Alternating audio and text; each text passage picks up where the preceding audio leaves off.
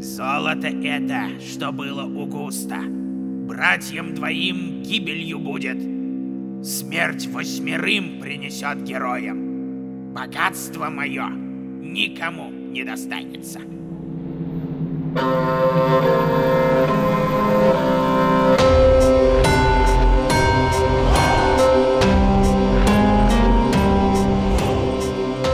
Всем доброго!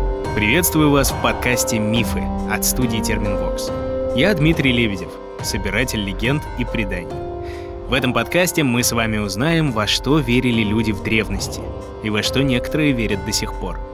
Каждый сезон будет посвящен разным народам и культурам. Сейчас же мы говорим о мифах Холодного Севера, о легендах Скандинавии, о песнях старшей и младшей Эдды.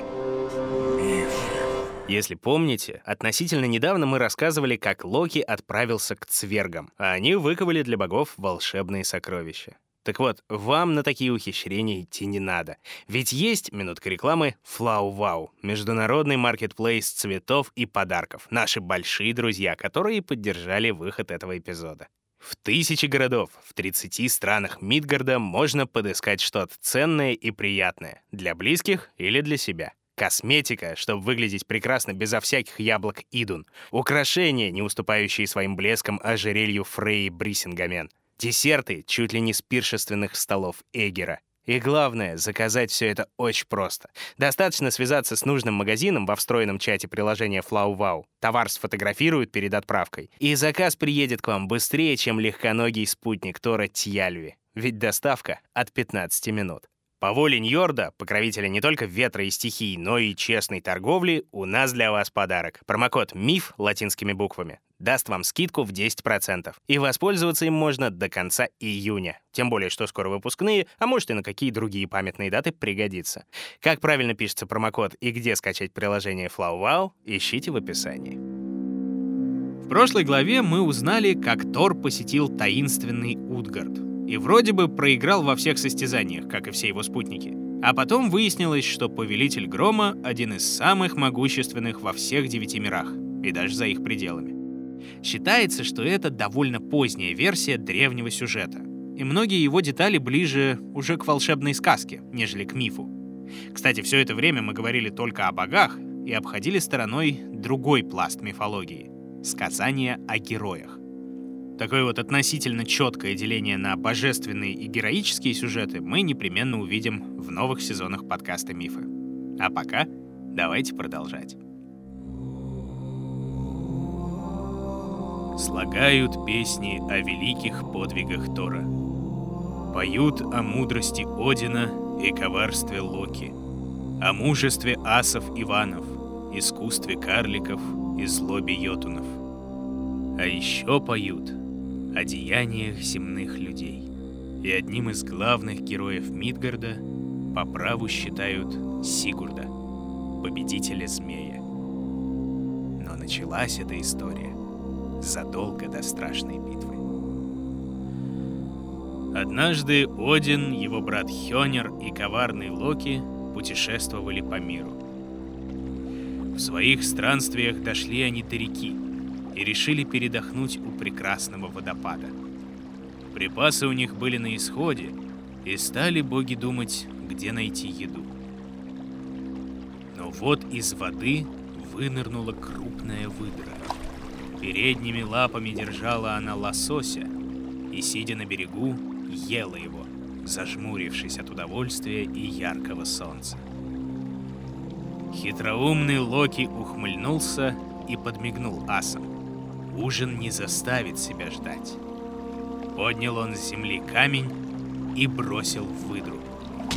Ловким оказался бросок. Прямо в голову угодил булыжник речному зверю. Так раздобыли боги не только рыбу, но и мясо, и шкуру. И все же асам стоило думать не только о еде, но и о ночлеге. Солнце еще недостаточно низко склонилось над горизонтом, и боги продолжили путь в поисках людских поселений. Вскоре набрели они на одинокий двор и постучались. Хозяин радушно пригласил их под свой кров. Звали его Хрейдмар. И хоть речь его была вежлива, а слова дружелюбны, немногие местные отваживались подходить к его дому. Ведь знали люди, что Хрейдмар — могущественный колдун, не только сам промышлявший чарами, но и обучавший тайным знаниям своих трех сыновей. Боги же не знали, в чей дом постучались, и предложили хозяину разделить с ними их припасы — сочного лосося и нежное мясо. Но едва увидел Хрейдмар мертвую выдру, как омрачилось его лицо. Тайно позвал он своих сыновей, Фафнера и Регина, и сказал им, «Дети мои, знаете ли вы, где ваш брат Отр?» Нет, отец. Нет, отец. Кажется, он по обыкновению отправился к водопаду. Да, и должен был вернуться. Так знайте, брат ваш мертв, и его убийцы сейчас сидят в наших покоях, предлагая мне приготовить мясо моего же сына. Разгневанные хозяева напали на гостей. Застав асов врасплох, они связали путников — и рассказали, чье мертвое тело принесли они в дом Хрейдмара. Поняли боги, что натворил Локи, и предложили выкуп за убийство. Столько золота, сколько назначит сам Хрейдмар. Согласился отец, и клятвы скрепили договор. Тогда хозяин освежевал выдру и содрал с нее шкуру. И потребовал Хрейдмар — чтобы странники дали ему столько красного золота, чтобы заполнило оно всю шкуру и еще засыпало сверху. Только тогда он готов будет простить убийц и вернуть им свободу. Вновь Локи одним безрассудным поступком навлек беду на асов. Ему и пришлось отправиться по приказу Одина на поиски золота, пока сам Всеотец и брат его Хёнер оставались у Хрейдмара заложниками. Благо Локи знал, куда ему следует идти. Сначала коварный бог добрался до замка великана Эгера, большого друга асов. Там у его жены Ран попросил Локи волшебную сеть, которой Йотунша топила корабли. А затем отправился в Свартальфхейм, страну черных альвов. Там у водопада жил карлик Андвари, знаток подземных руд. Злую судьбу присудили Цвергу всеведущие Норны. Должен был он плавать близ водопада в образе щуки. Закинул сеть ран коварный Локи в воду и выловил щуку Андвари. Тот забился в руках у аса и попросил отпустить его на волю. Но богу лжи нужно было золото. Все золото, что хранил карлик в скальных недрах.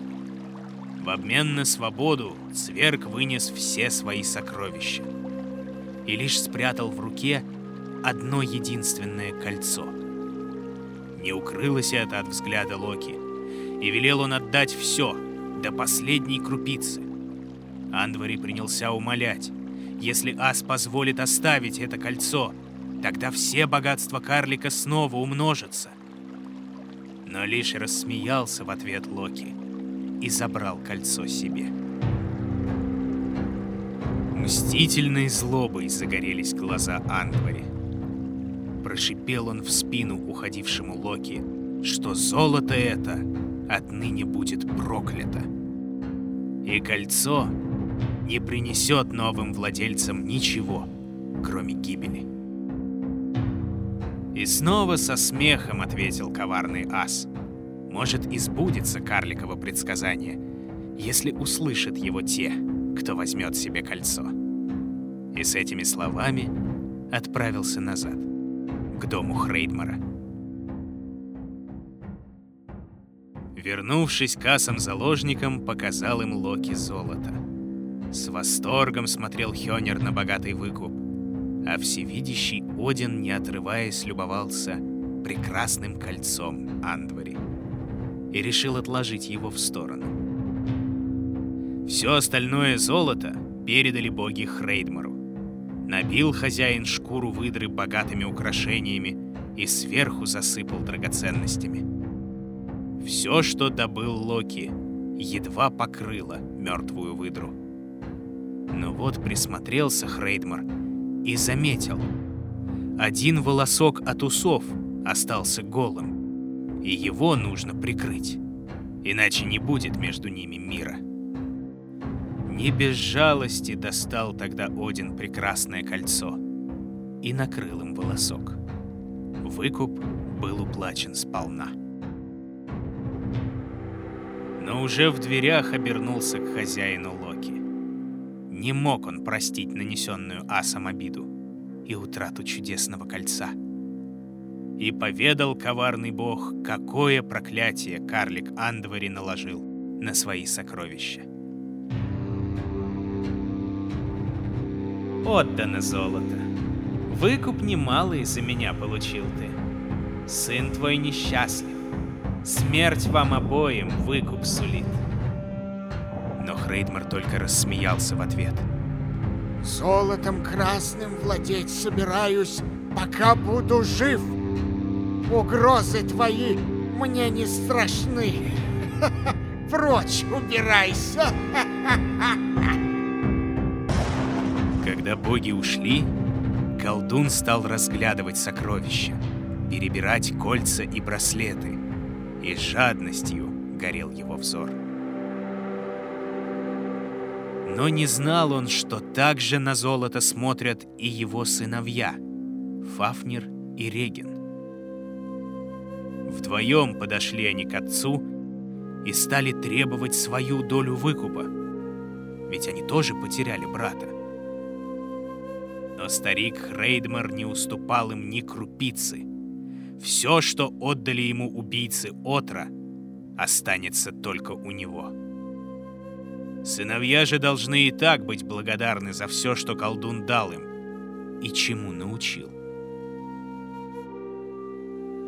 В мрачном молчании оставили Регин и Фафнер отца. Но когда встретились их взгляды, сразу поняли сыновья, какой участи достоин старик. Глубокой ночью, когда Хрейдмар крепко спал, Фафнер прокрался к его постели и пронзил отца острым мечом. Когда свершилось злодейство, Регин стал требовать у брата разделить золото поровну, ведь вдвоем они задумали столь черное дело. Но Фафнер лишь злобно рассмеялся. Только его рука подняла меч, и только он свершил задуманное а значит, ему одному достанется все золото Андвари, все наследство Хрейдмара. Если же брату это не по нраву, пусть убирается, или не миновать ему той же печальной участи. Столь страшен был в своей жадности Фафнер, что Реген не осмелился идти против его слова. Но глубоко в сердце затаил он злобу, и вместе с ней — покинул отчий дом. А Фафнер, став единственным обладателем клада Анвари, преобразился. Гнев, жадность и ненависть заговорили в нем. И одного золота показалось Фафнеру мало. Взял он шлем отца, волшебный шлем страшилища, который пугал все живое, и надел себе на голову а затем собрал все сокровища и отнес их далеко, на поле Гнитахейт, где и устроил себе логово. И там Фафнер потерял человеческий облик. Обратился отца-убийца в чудовищного змея и улегся на горе золота, чтобы сторожить свой клад, безгранично владеть им до скончания времен. А что же Регин? Затаив злобу на брата, что лишил его желанных сокровищ, отправился он странствовать по миру людей. И, наконец, нанялся к одному конунгу, по имени Хьяльбрик. Хоть ростом Реген был невелик, но в руках его таилась великая сила, а голова хранила тайные знания и колдовские умения. При конунге стал он кузнецом и долгие годы работал у жаркого горна. Мысли о мести никогда не покидали Регина. Тогда же взял он себе на воспитание юношу из королевского рода, храброго и благородного. Пророчество гласило, что ему суждено победить дракона. А звали того юношу Сигурд. Но о нем мы расскажем в следующей главе подкаста «Мифы». Победа героя над драконом — невероятно древний мифический сюжет, встречающийся у разных народов в том или ином виде. Но здесь интересно, что скандинавская мифология фактически дает полноценное происхождение главного злодея, то, что в кинокомиксах и прочих историях называется origin, в то время как в разных культурах великое зло преподносится как данность. Так что самое интересное мы оставляем на потом. Причем говорим мы не только о схватке с чудовищем. Чтобы не пропустить следующие главы, подписывайтесь на подкаст «Мифы» на всех подкаст-площадках. А весь первый сезон уже доступен в ВК-музыке. Следить за новостями проекта и первыми послушать свежие главы можно в мобильном приложении и в официальном сообществе подкаста «Мифы» ВКонтакте. А еще переходите по ссылкам в описании и заходите на страницы подкаст-студии Терминвокс. Ставьте оценки, рекомендуйте друзьям, оставляйте отзывы и, как говорят скандинавы, скаль, то есть ваше здоровье.